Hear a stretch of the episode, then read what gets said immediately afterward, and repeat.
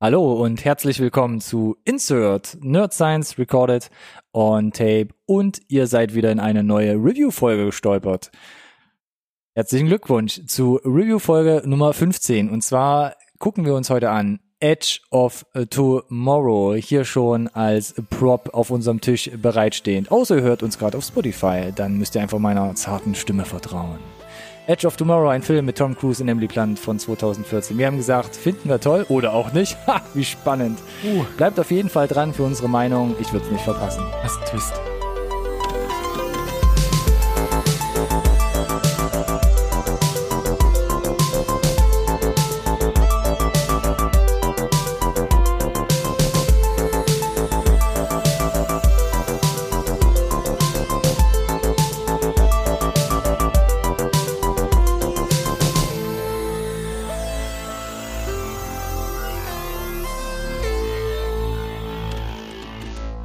Hallo und herzlich willkommen zu einer neuen Folge Insert Nerd Science Recorded on Tape, den einzigen Podcast über Filme, den ihr wirklich braucht. Ja, wir trotzen der, der Hitze hier. Äh, ihr seht es an den glänzenden Stirn.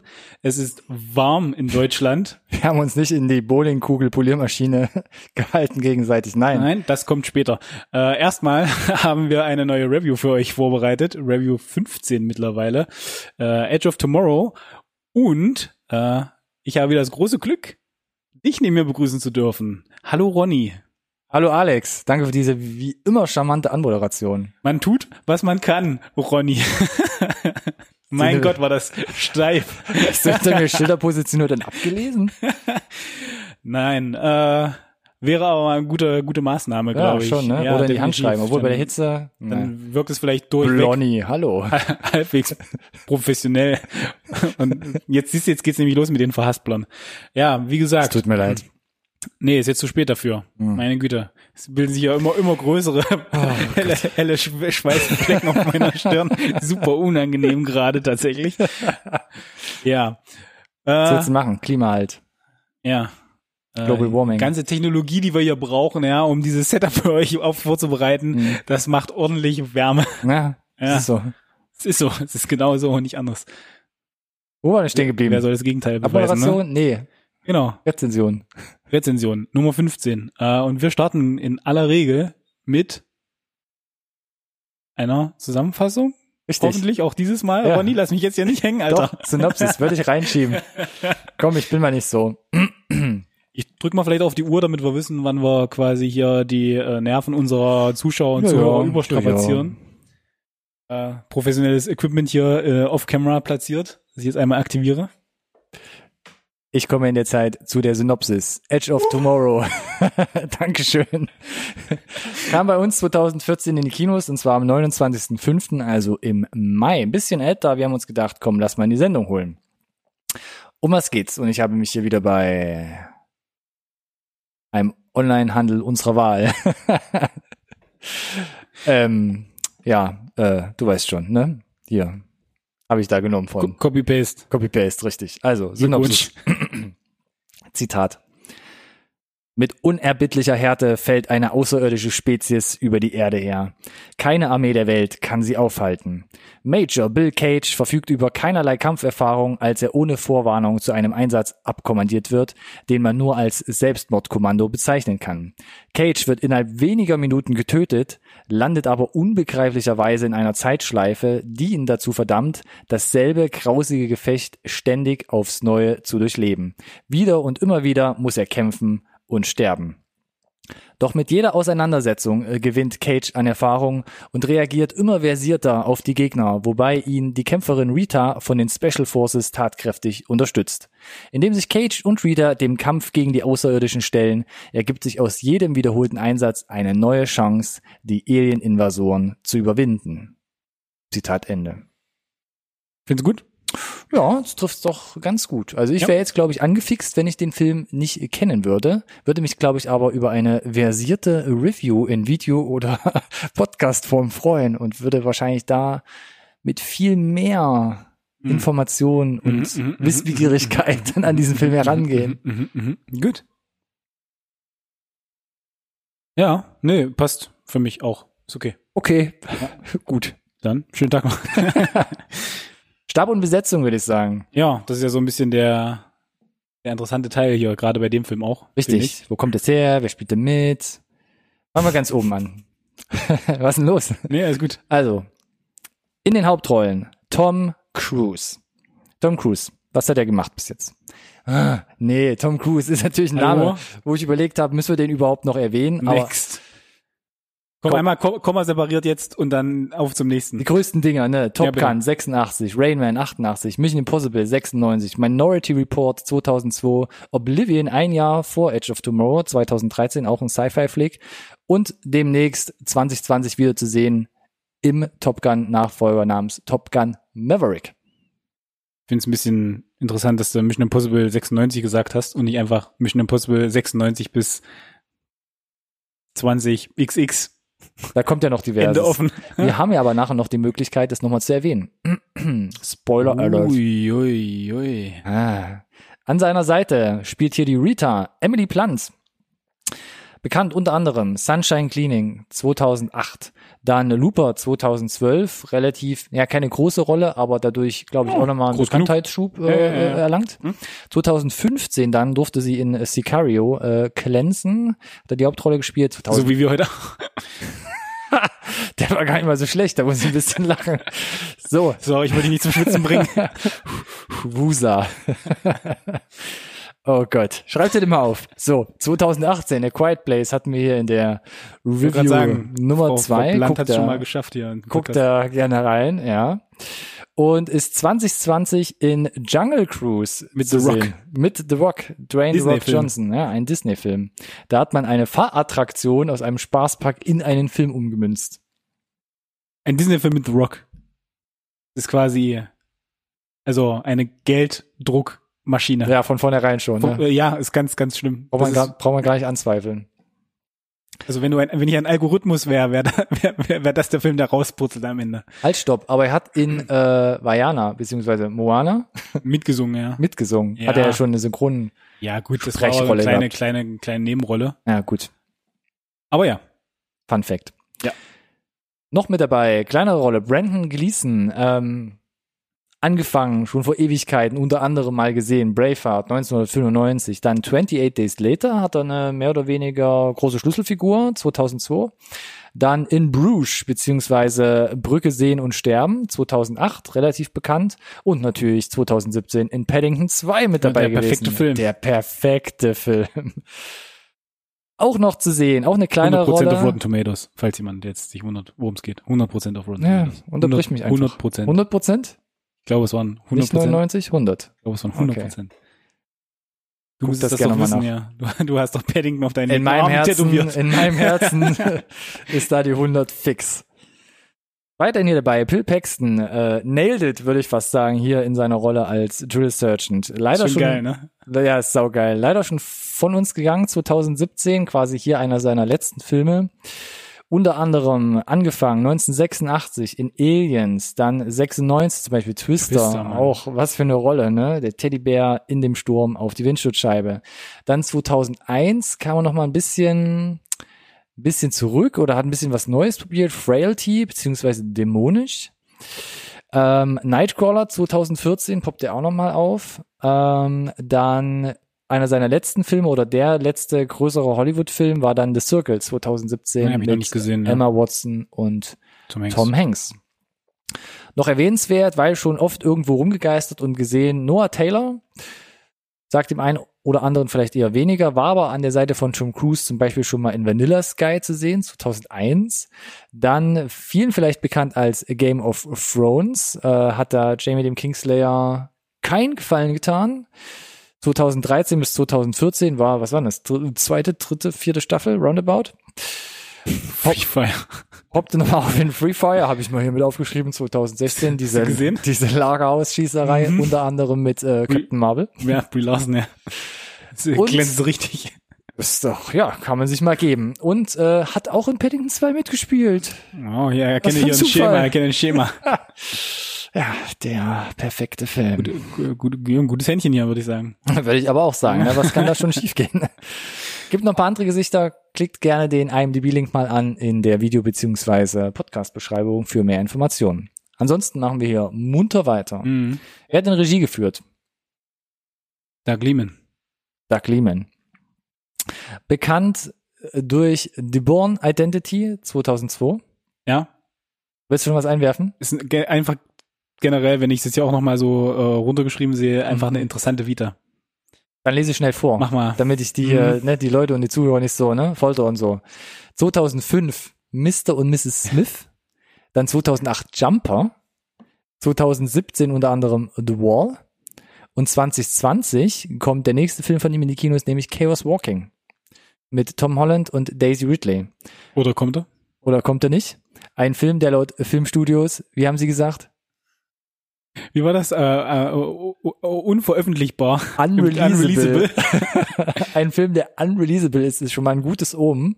Ja, Reshoots, ne? Reshoots, Reshoots, Reshoots. Das Ding hat schon über 100 Millionen gekostet und jetzt hat man gesagt, das ist zu quer und komisch. Wir spenden jetzt nochmal irgendwie, keine Ahnung, 20, 25 Millionen für, für aufwendige Reshoots. Das halt ganz- sollte dieses Jahr schon längst Ja. in den Kinos sein und wird jetzt auf 2020 geschoben. Das ist halt ganz interessant, weil Doug Liman ja eigentlich offensichtlich, ne, die Vita sagt ja, ein fähiger Regisseur ist. Mhm. So scheiße kann ein Drehbuch ja gar nicht sein, mal Tacheles zu reden. Und äh, das Cast, wenn er, wenn er jetzt kommen würde, ne, Mhm. mit Tom Holland als Spidey und Daisy Ridley äh, aus Star Wars bekannt, ja, mega ziehen müsste auch. Mhm.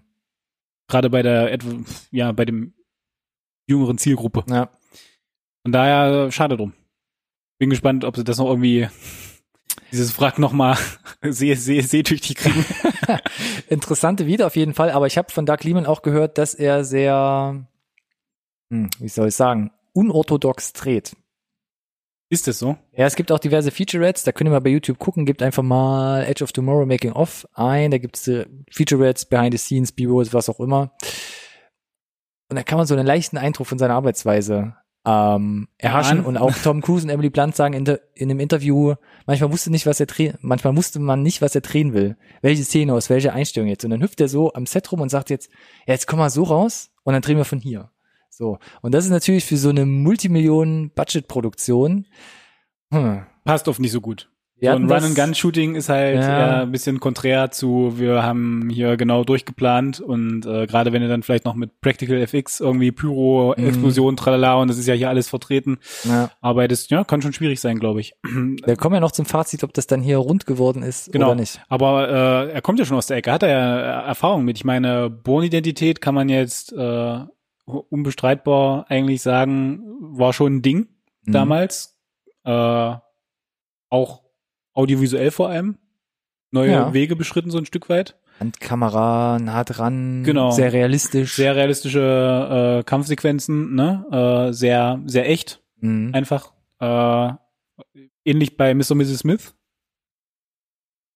Ja, Also da war das, das natürlich alles ein bisschen ad absurdum geführt, schon klar, aber schon so eine äh, leichte Parodienote auch. Genau, Ja, war auch, glaube ich, gewollt. Mhm, Und, ja definitiv. Äh, mega Händchen gehabt damals für das Cast halt, weil das, sie waren halt nun mal das Traumpaar zu dem Zeitpunkt. Waren. War für mich auch ein unterhaltsamer Film. Und ja. Deswegen äh, schade um ihr Chaos Walking, bin gespannt. Gibt ja nicht mal einen Trailer bisher. Nee, gar nichts. Nee. Es gibt ein gibt, Bild gibt vom Set so halt. Bild, genau, so, wo aber wir im Dschungel unterwegs sind, ne? Ja. Lass uns überraschen. Gucken wir uns in der Zeit an, wer hat denn das Drehbuch hier geschrieben zu Edge of Tomorrow? Und da steht ganz oben auf der Liste. Das ist spannend, ne? ja, finde ich schon. Ja. Christopher McQuarrie.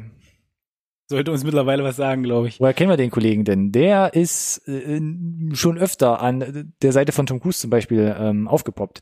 Hat angefangen, äh, Drehbücher zu schreiben, zum Beispiel 1995 mit The Usual Suspects, Das ist, äh, die üblichen Verdächtigen. brauchst du eigentlich nichts weiter in deinem Lebenslauf als das Drehbuch, Ja. würde ich mal sagen. Ding, mega eingeschlagen und dann Kevin Spacey ähm, damals mit dabei. Ähm, ja, also was soll man dazu noch groß sagen?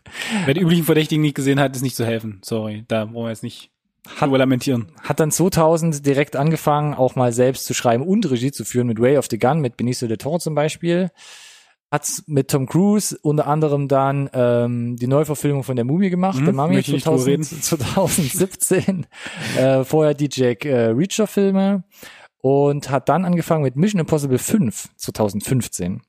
Hat dann die 6 gemacht und wurde jetzt eingeladen, die 7 und die 8 noch nachzuliefern, Obwohl er eigentlich initial nicht wollte. obwohl er eigentlich nicht wollte. Aber sein Buddy Tom hat gesagt, komm, Komm. Was, was gibt's zu meckern als eine Fantastrillion? ja, richtig. Da hat der Koffer. Ich füge, ich füge in, in Post noch den goldenen Schein ein. den goldenen ein. Schein vom Koffer, genau. Wie bei Fiction. Vom Geldkoffer. Ähm, Der wahrscheinlich gülden war. genau. Mit Diamanten. Ja, also, aber auch da muss ich sagen, von der Drehbuchseite her auch hoch, Höhen und Tiefen, ne? Ja. Weil die Mumie, äh, Hm. äh, Usual Suspects, also da ist quasi so das Beste und das Schlechteste, was du so haben kannst, quasi alles, äh, alles zusammen. Aber Mission Impossible Fallout war ja nun mal, hat's glaube ich in unserer beider Top Ten geschafft. Ja. Äh, Rock Nation war schon stark, Fallout, Genau, ui. ja. Deshalb Viel Erfolg für die 7 und die 8. das noch zu toppen. genau. Bitte bringt Tom Cruise nicht um. Ähm, weiter mit am Drehbuch geschrieben, Jess Butterworth. Unter anderem hat er am Drehbuch mitgeschrieben von James Bond Spectre 2015 und Hm. Ford vs. Ferrari, der jetzt 2019 in die Kinos kommt. Ach, Ansonsten noch dabei John Henry Butterworth, der auch am Drehbuch von Ford vs. Ferrari jetzt willst du mich auch ärgern. wir haben es letzte Woche nicht geschafft, äh, über den Trailer zu reden in Ja. unserer Update-Folge. Vielleicht reichen wir dir noch nach. Das hängt noch, das, das Ja. sitzt tief. Schauen ja. wir mal. Ja, das hat mich ein bisschen getroffen, ja. Ja, okay, wir holen das nach. Ich verspreche es dir. Alles gut. Kommen wir ein bisschen zu dem Oh Produktionsumfang. ja, das ist spannend, ne? Edge of Tomorrow. Mm. Sitzt du schon? Weil jetzt kommen ein paar richtig große Zahlen. Ich empfehle auch allen Zuschauern, sich zu Ja. setzen. Ähm, wir hatten ungefähr ein Production-Budget bei Edge of Tomorrow von 178 Millionen US-Dollar. Knapp 180 Millionen. Dios mio. Das ist schon richtig viel Zaster. ja, aber, also richtig viel. aber Spoiler, man muss sagen, man sieht den Film in allen Ecken und Poren an, finde ich. Definitiv. Aber nichtsdestotrotz, fast 200 Millionen, äh, geht halt, wir haben das ja oft genug immer wieder auch erwähnt, Hand in Hand mit einer Erwartungshaltung des Studios auch, ne? Mhm. So, das heißt, die gehen schon davon aus, dass der richtig steil geht. Ja. bringt. So, also Knack. da, ja, da, also mal mindestens, würde ich sagen, weiß ich nicht, das Dreifache. Also die sind bestimmt davon ausgegangen, dass er 500, 600 macht, oder? Möglich. Wie viel ist denn geworden? In den USA allein hat der Film auf 100 Millionen geschafft. Irr. Ja. Kann man sagen, hm, Und geht, insgesamt? geht vielleicht besser. Man hat es dann insgesamt Worldwide Box Office äh, auf 370 knapp geschafft. 369. Also schon Millionen. deutlich mehr als das Doppelte Ja. vom Produktionsbudget, aber eigentlich äh, ist ja die Milchmädchenrechnung klassischerweise, dass du schon nochmal relativ viel der Originalproduktionskosten äh, nochmal drauf addieren musst für Werbung Mhm. und Promotion. Ich würde sagen, sie haben Break-Even geschafft, Mhm. Aber ich vermute mal, so richtig sexy war es jetzt für keinen, glaube ich, der Produzenten. Mhm. Also eine goldene Nase hat sich jetzt keiner damit verdient. Mir ging es damals so bei den Trailern und ich habe es auch von mega vielen Rezensenten gelesen, wo damals der Trailer rauskam, die haben sich einfach nicht angemacht gefühlt. Da kam vielleicht auch gerade Oblivion vorher in dem Jahr mit Tom Cruise raus, Ja. wo man dachte, das hatte noch so eine so eine leichte Thriller-Note vielleicht. Und Jetzt kommt hier so ein Action-Videospiel-Bombast, Wobei man dazu sagen was man muss, nicht einschätzen konnte. kann mich vielleicht. da noch genau dran erinnern. Erste Anekdote, vielleicht kommen noch mehr heute. Kann mich erinnern, Damals. dass ich nach einem Länderspiel der deutschen Nationalmannschaft ins Kino gegangen bin, um Edge of Tomorrow zu gucken, meine ich. Ja. Und? Was alleine? Das, nein, das bedeutet, dass zumindest äh, auf dem Kontinent Europa Ah, okay, das meinst du. Mm. vielleicht die Aufmerksamkeit begrenzt war für, also zum Release-Zeitpunkt. Ja. Weil so eine EM und WM ja durchaus schon bestimmt dir ähm, Zuschauer streitig machen könnte. Potenziell. Steile These von meiner Seite jetzt hier. In den Raum geworfen. Kannst ja gerne noch die Folge über. Nee, aber belegen. also Fakt ist, war kommerziell jetzt kein kompletter Reinfall, kein Flop, aber war jetzt auch nicht der, äh, der absolute Oberhit am Ja. Boxoffice. Äh, was vielleicht dann nochmal ganz spannend wird, wenn ich dir äh, zum Ende des Podcasts Oh. die Frage stelle, ob wir einen zweiten Teil brauchen.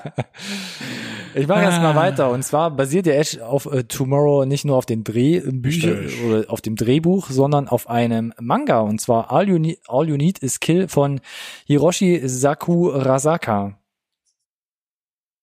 Novel, glaube ich.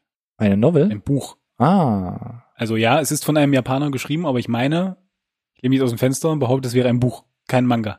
das ist ausgerechnet nicht hier in deinem, in deinem Fundus. Nee, tatsächlich so, leider nicht. Tut mir leid. Oh, Arsch über dein Haupt. Es gibt ein, äh, eine Vorlage, die, die ihr in gebundener Form finden könnt. Egal, was es jetzt ist. Ob Manga oder Roman. Ähm, genau. Von Herrn Sa Sakura Saka der gefühlt nichts anderes gemacht hat. Ich habe nochmal seine Vita so. durchforstet. So richtig viel. Irgendwie, ich bin schon irgendwie davon ausgegangen, dass ich da Dutzende Bücher finde, wie das so üblicherweise bei, bei Autoren ist. Hm. Äh. Hm. Na gut, einmal ein geiles Ding gedroppt. Ja. Kann man sich auch eine ja. Zeit lang wieder dann. Von den Tantiemen da sich irgendwie im Bunten machen, ne? Möglich. Ansonsten Edge of Tomorrow entstanden größtenteils wirklich on location. Also klar, die ganzen Studiosachen hat man ähm, natürlich äh, ja im Studio gedreht, Greenscreen, Außensets, die man gebaut hat. Aber man hat viel gedreht äh, in äh, London zum Beispiel, also ein paar Szenen, die in London spielen. Ansonsten in den Leafston Studios in Herefordshire, also alles in England letzten Endes, auch da, wo Harry Potter entstanden ist. Ja. Ja, Fun Fact. Mhm. Ähm, und was ich auch sehr interessant finde, der Film startet ja mit so einer Nachrichtenmontage. Ja. Da hat man sich auch bedient an damaligen aktuellen äh, äh, Footage-Sachen. Ähm, bekannte Na Präsidenten bestimmter Nationen sind plötzlich zu mhm. sehen. Einmal ist auch Hillary Clinton dabei. Da ging es das war kurz vor den Wahlen, glaube ich, oder kurz bevor der ja, Wahlkampf haben sie schon eine, Entscheidung getroffen. 50-50 Chance. ja, Trump oder Hillary Clinton. Fühlte sich damals vermutlich nicht an wie eine 50-50 Chance, war es dann am Ende? Ähm, ist ja auch egal. Unter anderem sieht man auch ähm, den Meteor von ähm, Chelyabinsk, der damals in Russland mhm. äh, abgestürzt genau, war. Genau, gab Originalaufnahmen von, ja. Den verortet man jetzt hier im Intro Deutschland zu und der schlägt in Hamburg ein und bringt eine, ja, Alienrasse die auf die Alien-Invasoren bringt er mit. Genau. Ja, genau. Äh, ansonsten, was ich auch sehr interessant fand, geht auch ein bisschen in diese Dark äh, äh, Lehman-Richtung, wie er arbeitet. Ähm, ich habe zum Beispiel gelesen, dass ähm, Jerry Piffen, äh, auch ein relativ bekannter Schauspieler, ja. wenn ihr den googeln wollt, bei Reshoots mit in den Film gekommen ist. Mhm. Und was dann? Man sieht ihn ja im Film nicht, ja, er ist dann irgendwo, wenn man das Ding zusammengeschnitten hat, ist er wieder rausgeflogen. Interessant. Auf jeden Fall interessant, ja. Ich habe nichts gesehen, irgendwie äh, Deleted Scenes oder B-Rolls, dass er da irgendwie auftaucht, aber mhm. das fand ich eine sehr witzige Anekdote. Ob es stimmt, keine Ahnung.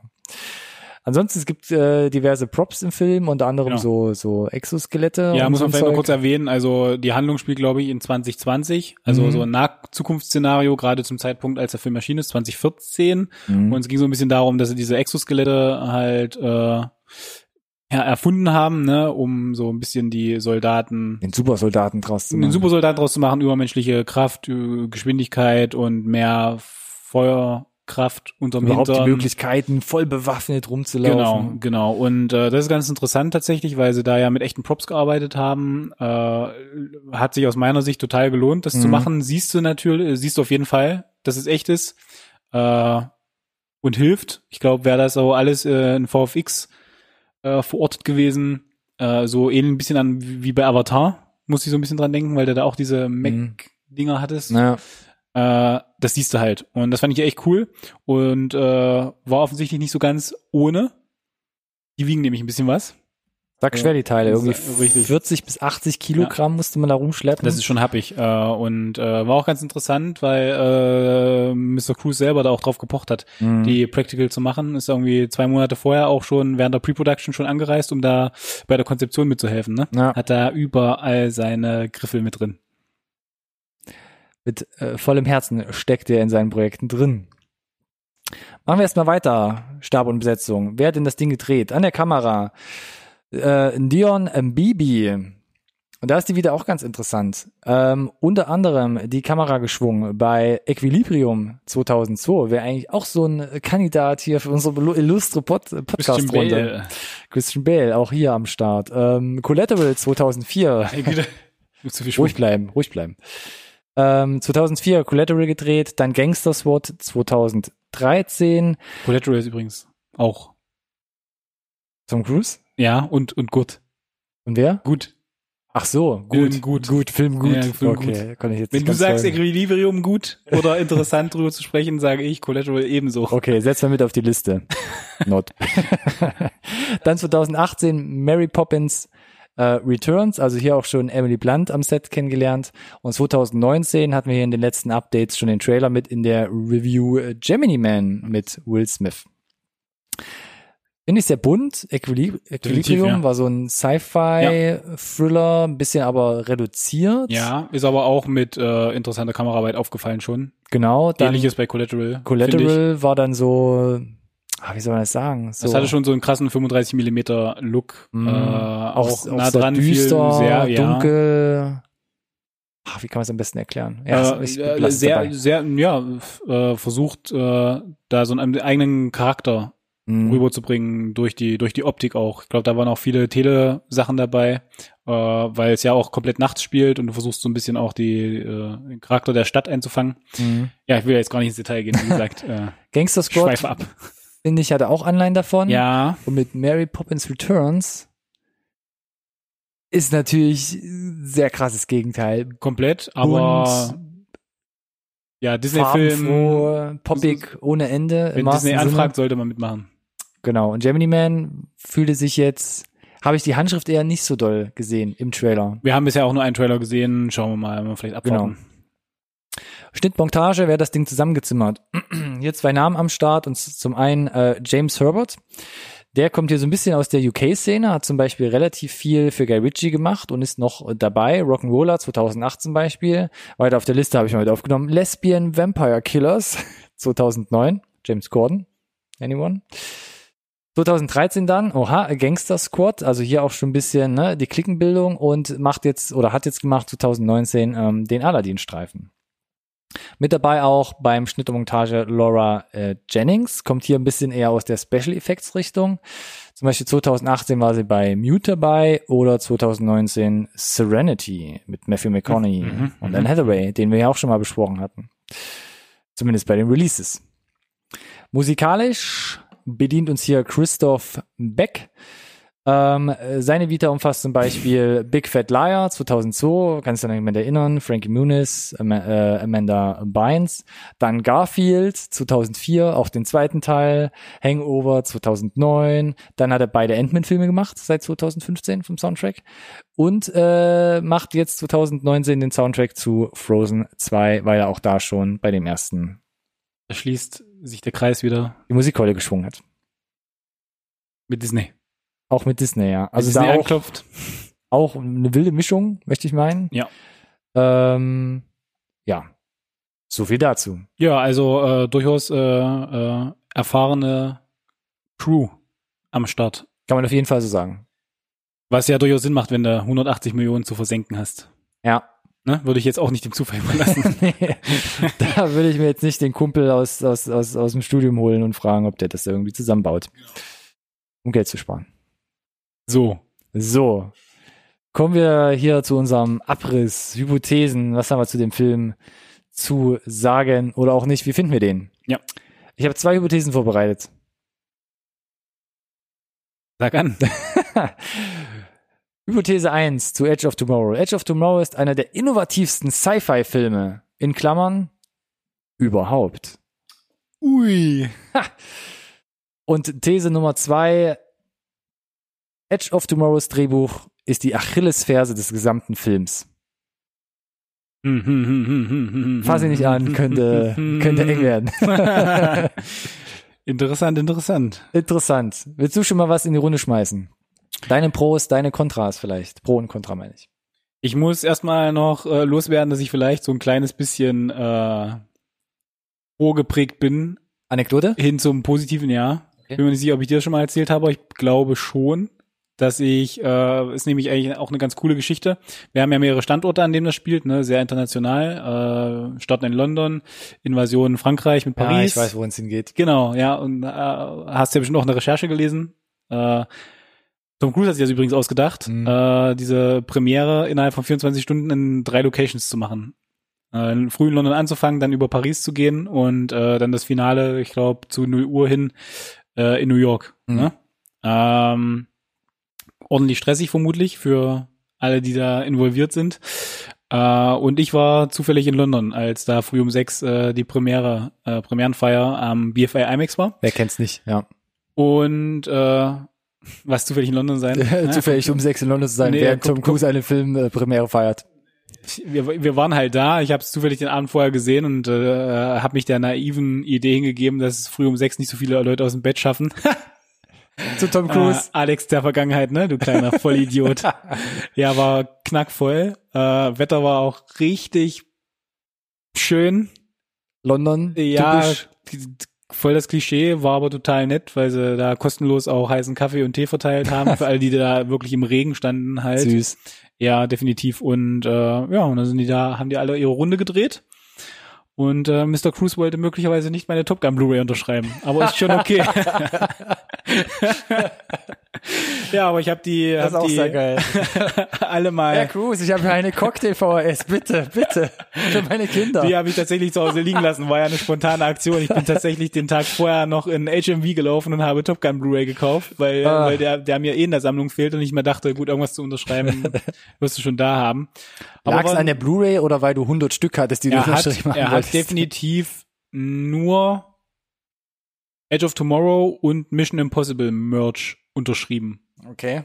Da war auch anderer Kram dabei. Ich habe Vanilla Sky gesehen unter anderem und ähm, Das war zu alt, Schatten der Vergangenheit. und, äh, ja, nee, ja, und auch äh, Top Gun Zeug und äh, das hat er alles nicht angepackt.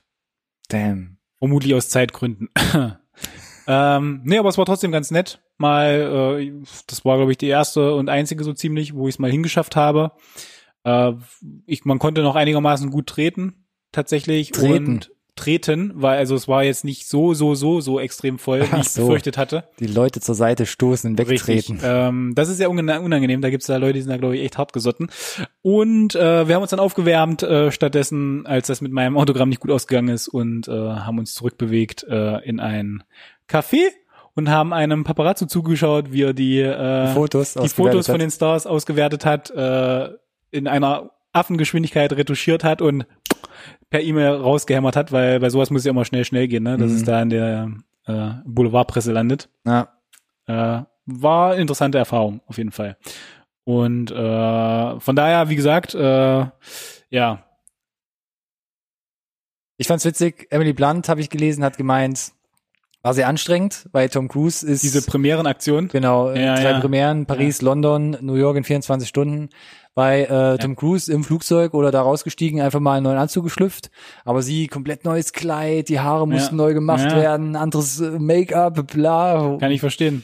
Das war ein bisschen stressig. Interessant war am roten Teppich tatsächlich zu sehen, dass egal ob jetzt hier Doug Lehman rauskam oder eine Emily Blunt, klar, noch nicht so, ja, ganz der Superstar wie Mhm. vielleicht ein, zwei Jahre später. Aber auf jeden Fall halt ein absoluter Name und äh, wir hatten auf der Gegenseite die Presse, die dann die kurzen Interviews geführt haben, bevor sie dann äh, an den an den Fans vorbei sind. Die haben das da alles äh, durchgezogen wie eiskalte Profis. Und als letztes kam halt Tom Cruise und du hast halt gesehen, wie halt tatsächlich auch die Presse dann nervös wurde. Und es ist halt faszinierend, was er halt da so für so eine, Auslöst. So, so eine Ausstrahlung hat, so eine Autorität.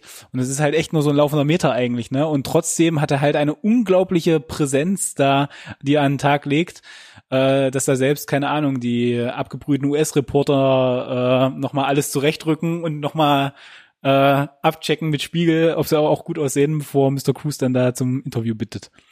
Äh, war einfach interessant. Und Anzug saß auf jeden Fall. Was willst du machen? Aber du hast, glaube ich, gemerkt, äh, das war halt früh um sechs, die hatten da, glaube ich, alle so Mittelbock drauf. Hm. Und dann regnet es auch noch, weißt du? Ja. Hast gerade mal vielleicht deinen ersten Kaffee geschafft. Ah, Hat er sich ja selbst ausgesucht, muss man Ja, ja, so richtig. sagen. Äh, Aber, ja. Pro. Äh, genau, ab zum Film. täglich grüßt das Murmeltier ist so einer meiner All-Time-Favorites. Mhm. Wie kommst du jetzt da drauf? Vielleicht leite ich damit mal ein, weil da gibt es ja eine gewisse Schnittmenge an nicht nur einer Stelle. Mhm. Fangen wir mal bei der bei dem grundsätzlichen Plot an, dass sich der Tag immer wieder wiederholt. Da bis hin, dass äh, der Hauptcharakter in beiden Teilen Rita heißt. Äh, gibt noch etliche andere Parallelen, wo dann vielleicht so ein bisschen das so der Knicks mit dem Kopf ist, mit dem Hut äh, zu so einem All-Time-Klassiker wie halt äh, Groundhog Day. Und äh, ich stehe da drauf. Mal Mhm. Das mal äh, vorweg, wenn es halt gut gemacht ist. Ne? Äh, das ist halt so, ein- so ein Ding, das kann halt schnell langweilig werden, äh, beziehungsweise es kann auch einfach nicht funktionieren.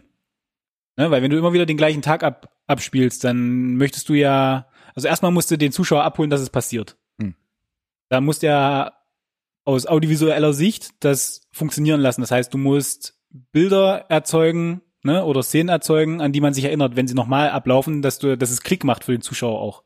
Das ist ja so eine handwerkliche Kunst erstmal, äh, das hinzukriegen. Und das schafft der Film für mich. Mhm.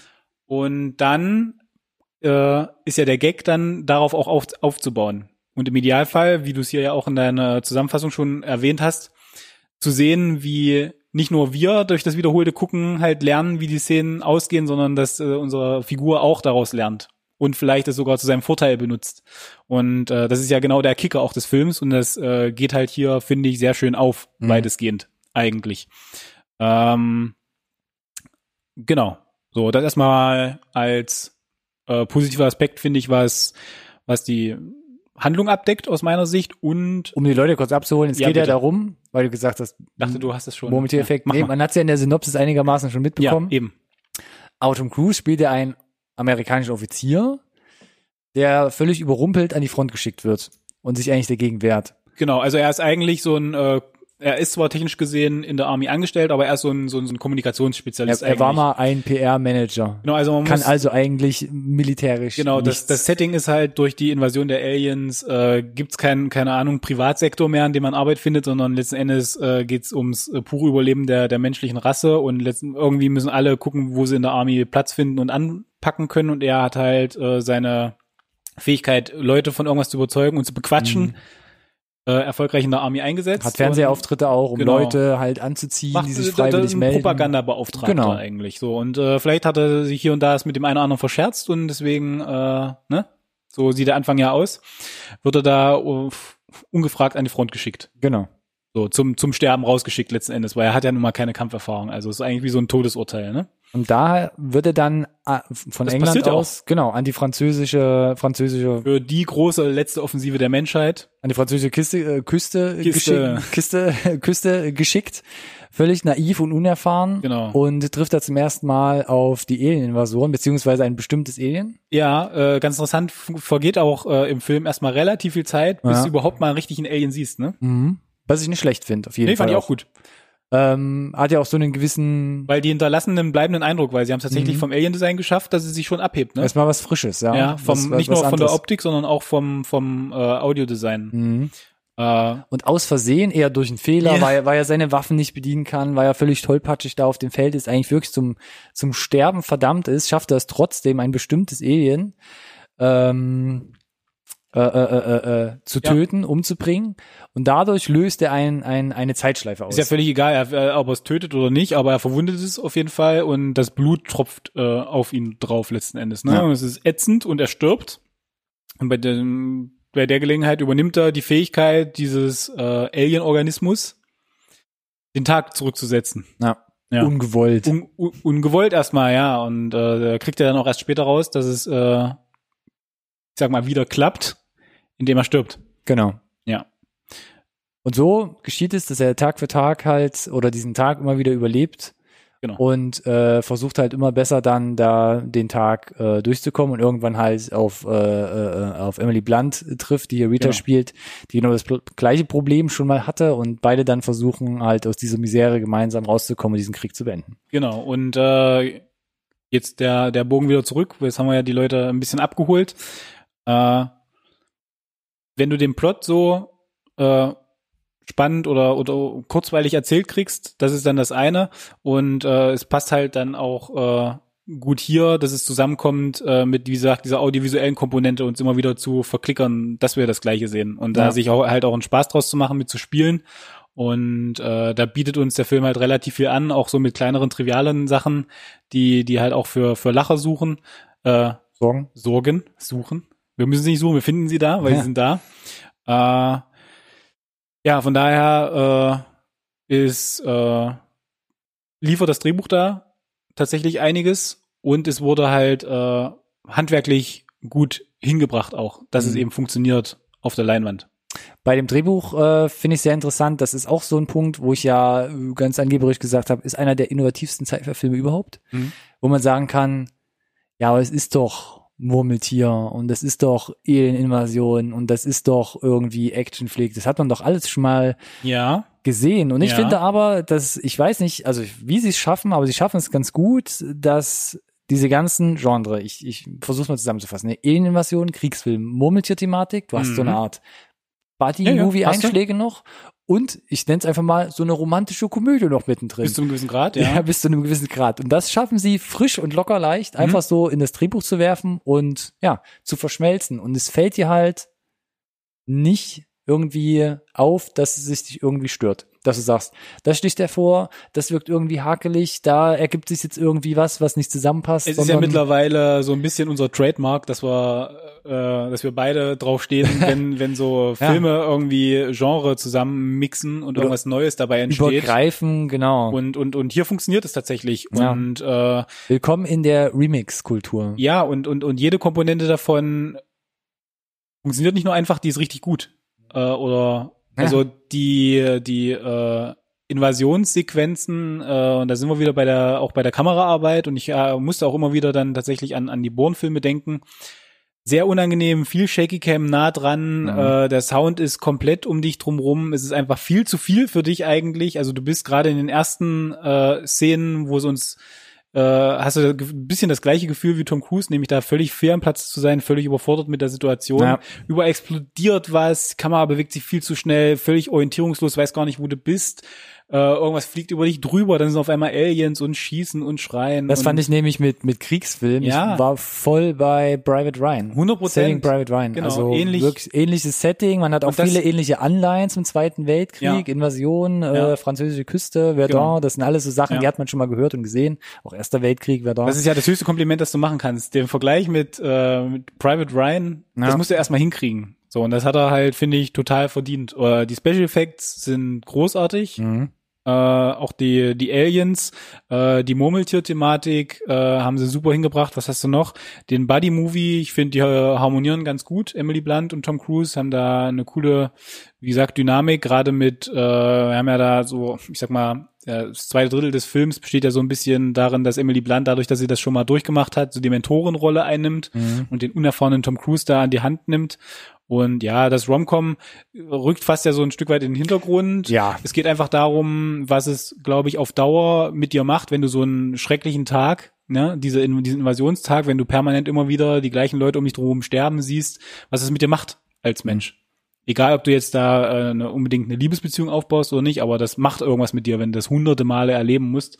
Ja. Und äh, das packen sie auch mit rein, aber ohne, dass es jetzt, wie gesagt, alles sich aufdrängt. Es fügt sich eher zusammen zu so einem, äh, wie gesagt, funktionierendem neuen Ding, Ja. was der Film irgendwie dann dann doch ist. Und äh, Das fand ich aber auch gerade Ja. die visuelle Umsetzung Handkamera, genau, Private Ryan war ich voll drin, weil es sich halt wirklich mitten in dieses Geschehen reinzieht.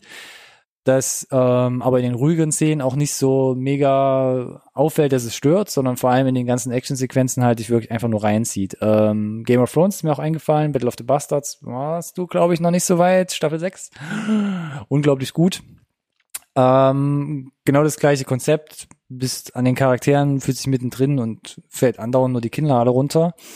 Ähm, und was du angerissen hast, oder was wir beide schon angerissen haben, kom also komple komplettiert mit diesem Art-Design. Ne? Du hast diese Exo-Anzüge, die real sind, ähm, die sie wirklich getragen haben. Du hast äh, die, die ganzen Flugzeuge, die Maschinerie, das fühlt sich alles sehr ja, homogen und harmonisch an und du kaufst ihn einfach ab, dass das jetzt nicht irgendwie super Ja. Sci-Fi abgefahrene Sachen sind. und es hat auf jeden Fall auch geholfen, an Originalschauplätzen zu drehen. Genau. Das sieht man auch. Äh, ist ganz interessant, die, dieses ganze Szenario nach Europa zu setzen, weil Mhm. wir es ja üb üblicherweise gewohnt sind, dass es sich irgendwie in den USA abspielt. Mhm. Natürlich, Hollywood. Äh, hier spielt es halt hauptsächlich in London und wie gesagt, äh, französische Küste. Einfach mal zentral Europa halb ausgewischt. Äh, ich meine, in äh, Paris haben sie jetzt nicht explizit gedreht. Äh, du erahnst es dann ein bisschen äh, zum Finale hin, ohne jetzt da zu sehr ins Detail zu gehen, dass es äh, in Paris stattfindet äh, oder was davon übrig ist. Uh, ja. Äh, Das ist auch noch so ein großes Ding. Man sieht ja relativ viele reale Bezüge, auch schon angerissen, London. Ähm, da hat man an Originalschauplätzen gedreht. Äh, Heathrow, auch so ein Ding, Ja. wo man wirklich am Flughafen gedreht hat, dann natürlich unglaublich viel mit CGI und Nachbearbeitung dann ersetzt hat, Flugzeuge weg, Ja, klar. riesige Militärmaschinen Ja. halt hin äh, gebaut hat. Aber das, ja, wirkt einfach authentisch und gibt dem Ganzen auch so eine, so eine gesetzte, realistische Note. Und das fand ich schon sehr, sehr stark insgesamt. ähm, ja. Und wie gesagt, äh, Kudos auch, wie gesagt, zum, zum Alien-Design. Das ist echt, äh, echt cool geworden. Da fand ich, war ich ein bisschen an Matrix erinnert. Es sind ja so tentakelähnliche, Ja. schnelle Monster. Ja, und dass, dass es auch so viele sind. Genau. Ne? So gefühlt diese So Matrix-Idee, genau, mit, mit für jeden Menschen ein Monster, so in etwa, ne? dass, wir- dass wir komplett überrannt werden. Mhm. Mm, Ich kam aber auch nicht umhin, so ein bisschen an die Bugs von Starship Troopers. Die Das ist ja auch so ein Vergleich, durch, der gerne rangezogen wird. Ja. durchgeschnetzelt wurde von den, von den Menschen dann, die auch so eher Kanonenfutter waren. Mhm. Und äh, die sind hier mehr. Die sind mehr als Kanonenfutter. Ich würde sogar sagen, diese, diese Mischung zwischen den, den Robotern aus Matrix und den Kanonen, die super smart sind, ne? Mhm. Und sich da irgendwie überall durchschnibbeln können. Und den, äh, diesen Insekten aus, aus Starship? Troopers, die da total hohl einfach nur Kanonenfutter sind. So eine Ja. Mischung aus beiden da tatsächlich. Was mir weiter noch positiv aufgefallen ist, ist der Soundtrack oder die musikalische Untermalung an sich. Wir haben natürlich hier auch den Trailer, damit ihr euch schon mal schon mal einen Eindruck machen könnt in der Podcast bzw. Videobeschreibung. Trailer finde ich ganz gut gemacht, muss man sich ein bisschen drauf einlassen, weil man glaube ich nicht so unbedingt zu 100% gefasst bekommt, wie der Film so abläuft, wie der funktioniert und wie man den so zu nehmen hat. Wir haben ja tatsächlich auch gesagt, wir haben ja gerade aufgezählt, was du für Genre mischt. Genau. Und wenn du das dann in einen, einen Zwei-Minuten-Trailer packst, wird es natürlich sehr, sehr schwer. Das funktioniert dann vielleicht im, im Zwei-Stunden-Film, Ja. aber vielleicht nicht so sehr im Zwei-Minuten-Trailer. Und du hattest ja schon angesprochen, dass das vielleicht sogar einer der Gründe ist, warum er nicht so 100% äh, durchgestartet ist an den Kinokassen. Ja, schon im Trailer hat man aber ein gutes Händchen bewiesen, da coole Musik ähm, rauszufummeln. Äh, da hat man die Band Fieldwork um einen ähm, Song gefragt, der ja, der dem Trailer eine richtig äh, schöne melancholische Note gibt. Und ähm, für den Film an sich hat man ja gerade gesagt, war Christoph Beck zuständig. Und ich finde, das ist schon besserer Original Soundtrack geworden. Du Ähm, meinst, wo man vielleicht einfach nur durchs Hören erkennt, was genau, es war? Ja. Genau, es gibt einen Song, den habe ich nochmal, oder einen Track habe ich rausgesucht, äh, Find Me When You Wake Up. Äh, ist, also der komplette Soundtrack ist zum Beispiel bei Spotify zu haben. Wenn ihr uns da gerade hört, einfach mal rüber switchen, nachdem ihr fertig seid. Da gibt es einen Track, der heißt Find Me When You Wake Up und der hat so, ja, äh, ich möchte nicht immer sagen ikonisch, weil im Deutschen ist es irgendwie ein bisschen blöd, aber wenn ich sagen müsste, würde ich das Wort nehmen. Wo ich sage, Musst du zum Glück nicht. äh, das ist so ein Thema, was da aufkommt, das ist, ähm, äh, setzt sich super im Gehörgang ab, Ja. äh, schlängelt sich so ein bisschen über den Soundtrack und, Ja. ähm, Und du kannst sofort sagen, wenn du es hörst, ja, Age of Tomorrow. Eindeutig Ja. raus, aber genau. Mhm. Und das ist äh, schon ein starkes Stück und ähm, funktioniert ja den ganzen Soundtrack über richtig gut und den Soundtrack kann man dann mal auch Definitiv. so einfach weghören. Mhm. Finde ich sehr gut. Ja, du hast es ja noch als positiven Punkt äh, aufgenommen. Ich nehme es äh, vorweg. Liest du da meine Notizen ja, einfach? möglicherweise habe ich das Oh, getan jetzt heute. Mann. Nee, ist tatsächlich ein Punkt, den ich äh, auch auch noch anbringen wollte, äh, weil es ganz interessant ist, Tom Cruise mal in so einer anderen Rolle zu sehen. Was heißt eine andere Rolle? Naja, was heißt Da eine liest doch andere? meine Notiz zu Ende. Ah, na, wir haben ja erklärt, dass er so ein bisschen der, der nicht so kampferprobt ist und wir sind Ja. ihn sonst gewohnt, dass er immer su super souverän als Actionheld jede Situation im Griff hat. Top und Gun, das, Impossible etc. Genau, Minority ähm, Reports. Richtig. Und jetzt ist es halt das genaue Gegenteil. Ja.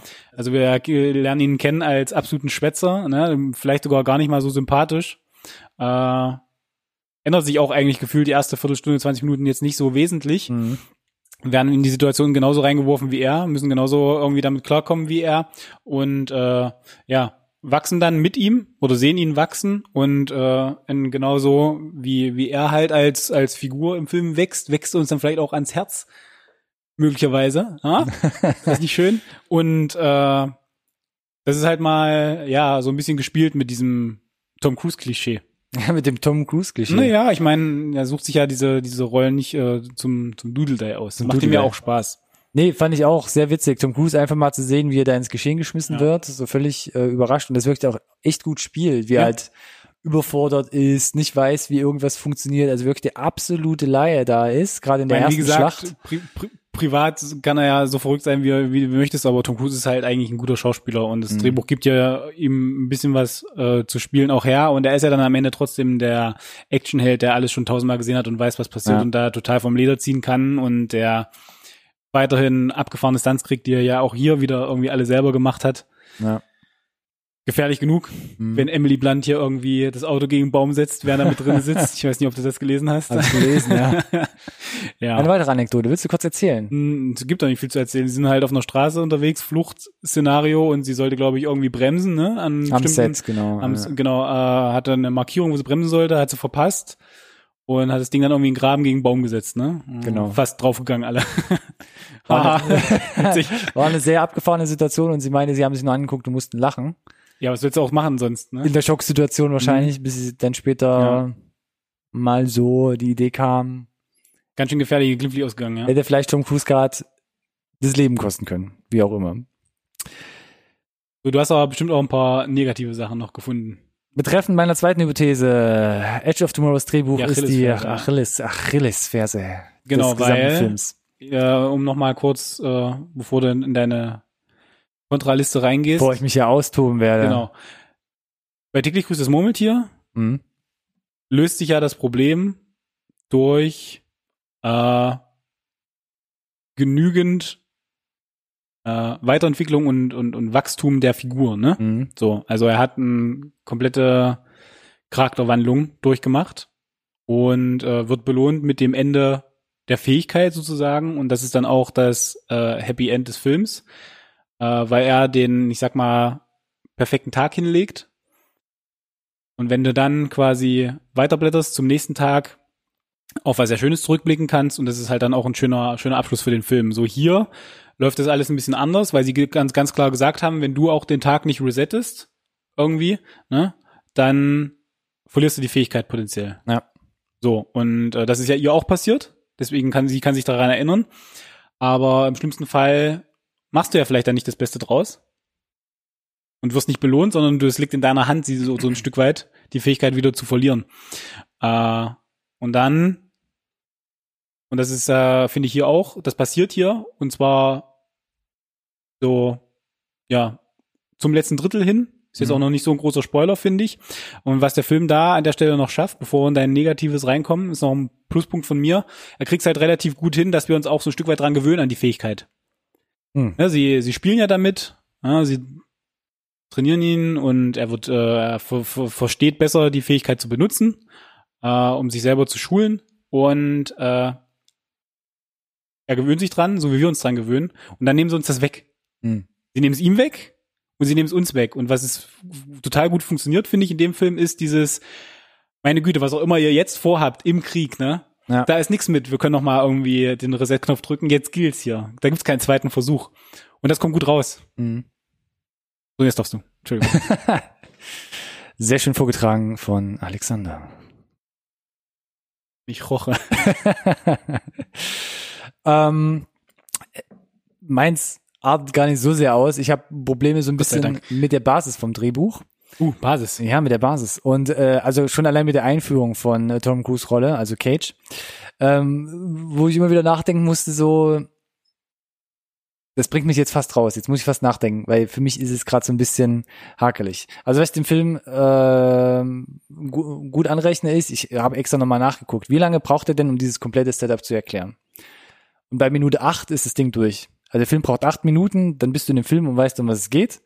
Und bei Minute 25 ist der Film mit der ersten Kampfhandlung durch. Und dann bist du wirklich komplett angekommen und danach wird nur noch der Film bis zum Ende halt weiterentwickelt. Das heißt, da gibt es nicht mehr viel, was das Drehbuch erzählt. Da gibt es coole Kniffe und ganz, ganz coole Ansätze, wie die Story erzählt wird. Ganz viele humoristische Einlagen teilweise Ja. auch, wo er immer wieder, wie er immer wieder erleben muss, wie er Also du umkommt. meinst, es, du meinst, es bleibt kommt. prinzipiell kurzweilig zu gucken, aber der Plot selber ist eher relativ Genau. äh, simpel gestrickt. Genau, relativ simpel gestrickt. Fällt aber durch dieses runde Paket an Effekten, wie es erzählt wird, wie es gemacht ist, wie gesagt, auch mit den humoristischen Einlagen, äh, stößt es kaum sauer auf.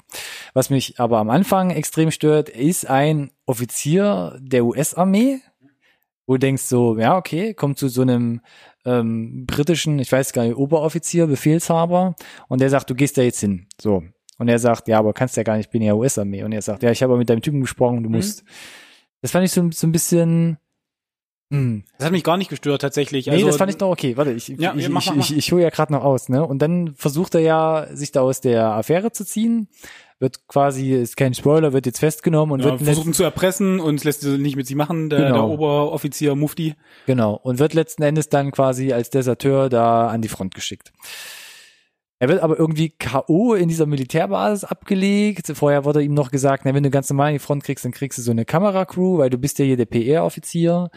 Und äh, wo ich mir auch so dachte, naja, anstatt ihn da jetzt nochmal irgendwie zu begnadigen oder ihn einfach in den Knast zu stecken, lasse ich jetzt so einen komplett talent talentlosen Offizier, der vielleicht vorher schon gesorgt hat, mir hunderte Leute freiwillig in den, in den Krieg ziehen zu lassen, einfach als Kanonenfutter auf die Aliens los. Das nur, ich, nur als, als, als persönliche Genugtuung, um ihn ja. zu ärgern, statt jemanden, der vielleicht tatsächlich was Positives bewegen könnte in diesem ja. Exosuit, in ja. diesem Exoskelett genau. da, ja völlig unerfahren. Und alle Leute auf dieser, auf diesem Camp, auf dieser Basis, die vielleicht ja. seinem Aufruf gefolgt sind, keiner erkennt ihn. Keiner erkennt ihn, obwohl er direkt am Anfang auch äh, eingeführt wird als, als Oberoffizier, PR-Manager, wie auch immer, der sogar Ausstrahlung hat im Fernsehen. Und ja. wie gesagt, es gibt keine private Gesellschaft mehr. Du guckst ja. nichts mehr anderes. Also das sind wahrscheinlich ja. Dauerausstrahlungen. Okay, ja, kann ich, kann ich, kann ich nachvollziehen. Und das war so die Einführung von ihm in diese, mhm. in diese Rolle hinein, wo ich dachte so, das funktioniert doch alles gerade für mich nicht so richtig. Ja, kann man so lassen, kann man auch überblicken. Ist mir tatsächlich jetzt gar nicht so negativ aufgestoßen, aber ich mhm. kann es nachvollziehen, wenn du es mir so argumentierst tatsächlich. Ja. ja. Mhm. Das sind so fünf bis zehn Minuten am Anfang, ja, ja. wo ich dachte so, wie wird er denn jetzt vom Offizier zum Kanonenfutter? Das fand ich so ein bisschen. Mhm. Nee, ja.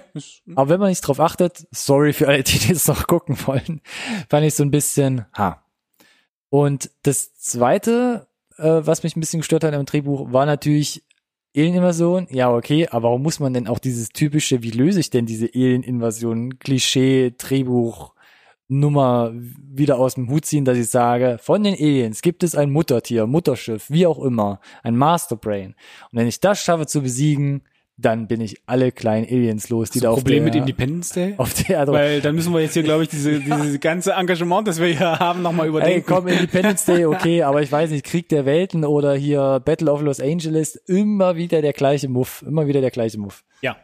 Äh, Wie können wir das denn schlüssig erzählen, dass wir die Aliens besiegen? Ah, keine Ahnung. Ja, komm, lass ein Buttertier machen und dann kriegen wir das irgendwie weg. Ja, äh, gebe ich, gebe ich dir Aber recht. Ich hätte, es, ich hätte, ich hätte, ich hätte auch äh, gedacht, es wäre spannender gewesen, wenn es davon vielleicht einfach mehrere gäbe, auf der ganzen Welt verteilt, die mhm. so ein bisschen als als Hive Obertier da so eine Region steuern, aber nicht, dass es jetzt wirklich das eine für die ganze Welt ist halt mhm.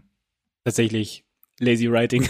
Ja, so ein bisschen schon. so ein bisschen, aber ja, so kriegst du halt eben auch äh, die Story einigermaßen zu Ende erzählt, zu einem Abschluss. Aber Oder? das, ja, und das waren auch schon meine, das waren schon meine wenigen kleinen Kritikpunkte. Ich weiß, aber ich, äh, du weißt ja, worauf ich hinaus will. Du kriegst die Story doch zu dem Abschluss. Oder? Willst du jetzt deine Frage zum zweiten Teil stellen? Möglicherweise. Kriegen wir denn einen zweiten Teil? Brauchen wir einen? Erste Frage, brauchen wir einen? Deiner Meinung nach? Hast nach du denn schon Ende? dein Fazit gezogen jetzt eigentlich? Nee, noch nicht. Aber vielleicht sage ich das danach. also ich sag mal so, ich weiß, dass Cruz und Lehman immer gesagt haben. Nee, so nicht. So nicht, mein Freund. Wir müssen auf einen brauchen. Ich habe den Film geguckt und dachte so, geil, der ist zu Ende, der ist für mich rund, der ist abgeschlossen. Okay, das heißt, das Ende funktioniert auch für dich, ohne es jetzt vorwegzunehmen. Bisschen Hollywood-Schmalz natürlich am Ende, entgegen hm, der, am, am, entgegen der, der, oh, der, der, so der Vorlage. No, nicht so der viel. Vorlage. Äh, wo ich sage so, ja, kann ich mitleben. Ende aus. Mhm. Mhm. Funktioniert für geht mich. Mir, geht mir auch so. Ja. Genau. Aber aber wie gesagt, Tom Cruise, ich wollte es gerade sagen, und Lehman haben gesagt, ah, wenn uns da mal so ein Gedankenblitz kommt, dann äh, können wir uns schon vorstellen, nochmal einen zweiten Teil zu drehen. Mm. Und es hat sich auch ein bisschen, Leute, die es hier gerade sehen bei YouTube, in dieser komischen Titelgestaltung äh, schon kundgetan. Ne? Das Ding kam als Edge of Tomorrow in die Kinos. Yes. Im Trailer war immer Live, Die, Repeat yes. zu sehen. Dann wurde Lift Die Repeat immer irgendwie größer und mittlerweile hat aber auch Lehman mal gesagt, wir versuchen das ein bisschen umzudrehen, dass der Titel jetzt nachträglich Lift Die Repeat ist und Edge of Tomorrow nur der Untertitel. Und in der Titel Edge of Tomorrow steht ja auch noch total groß aufgedruckt. Hier unten. Du musst ins Road. Mikrofon sprechen. In, in Rose steht auch der, der Titel noch. Ganz und groß. Auf, und auf IMDb wird der zweite Teil schon als Pre-Production gelistet. Und Richtig. der heißt dann Live, Die, Repeat And Again. Repeat. Ja, and Repeat, echt, ja? and Repeat. das wusste ich gar nicht. Interessant. Heute doch noch was gelernt. Komm jetzt dein Fazit noch hinterher. Mein Fazit, äh, ja, äh, wie gesagt, ich habe es äh, schon initial gesagt. Äh, ich stehe auf die Idee, vor allem wenn mit dem die Murmeltier-Idee, wenn sie vor allem gut umgesetzt ist. Äh, das ist hier gelungen. Äh, es ist äh, ein Mischmasch aus noch viel viel mehr, der aus irgendeinem Grund, wenn du es so einfach runterliest, wenn du es gerade hier in deiner deiner Liste siehst, überhaupt keinen Sinn macht, dass es funktioniert, aber es tut's irgendwie. Äh, die haben die Leute da unterhaltsam gecastet. Tom Cruise macht es super wie immer. Emily Blunt, äh, die beiden funktionieren gut zusammen. Äh, die Special Effects sind, sind super, man sieht ihm das Budget an, äh, von daher äh, lässt er sich einfach extrem gut weggucken. Vielleicht hat man ein Problem vielleicht hier und da mit der Handlung, ja, das mag sein. Ähm, aber es ist das, was irgendwie einen äh, richtig unterhaltsamen Kinofilm ausmacht. Du hast dein Action-Spektakel, du hast das Ganze mit vielleicht noch ein bisschen neuer Würze, die es so vorher noch nicht gegeben hat. Von daher ist es äh, aus meiner Sicht einfach richtig gute Unterhaltung. Zweiten Teil, hm, braucht man nicht unbedingt wahrscheinlich. Äh, gibt ja jetzt in dem Fall dann auch keine Buchvorlage mehr. Von daher bin ich gespannt, in welche Richtung sie da äh, gehen wollen. Gerade weil wir auch am Initial gesagt haben, dass es vom Einspielergebnis so hm, war, ist die Ansage interessant, dass sie jetzt hier tatsächlich aktiv richtig äh, einen zweiten Teil forcieren. Äh, aber von meiner Seite her ist es äh, definitiv eine Empfehlung, kann man gesehen haben. Ich könnte mir vorstellen, gerade auch auf Grundlage des Einspielergebnisses, mhm. dass es äh, einigen durch die Lappen gegangen ist vielleicht. Äh, ist auf jeden Fall auf Netflix, das kann, können wir schon mal sagen. Ja. Äh, für die, die haben, kann man den auf jeden Fall äh, schön mal weggucken.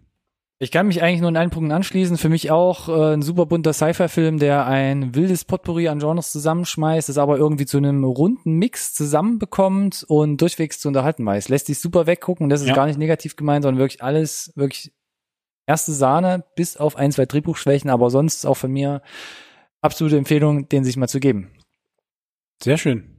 Sehr schön. Also Vielleicht nicht für die Zuschauer, dass wir uns äh, äh schon wieder einig waren, unabgesprochenerweise, aber was willst du machen, ne?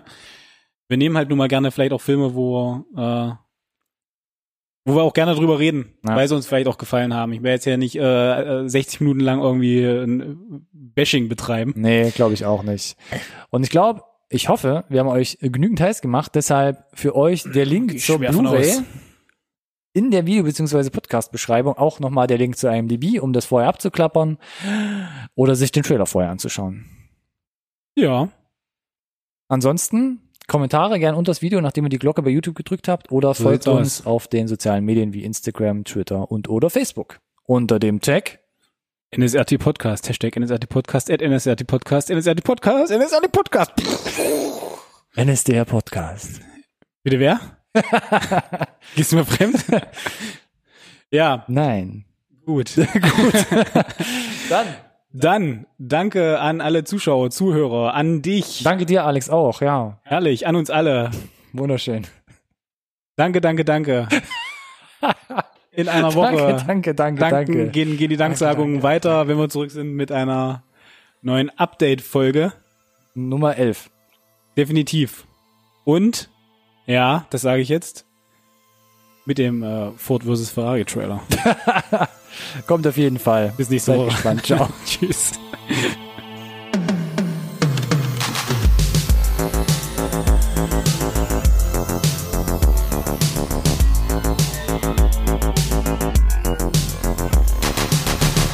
This conversation can serve no purpose anymore. Goodbye.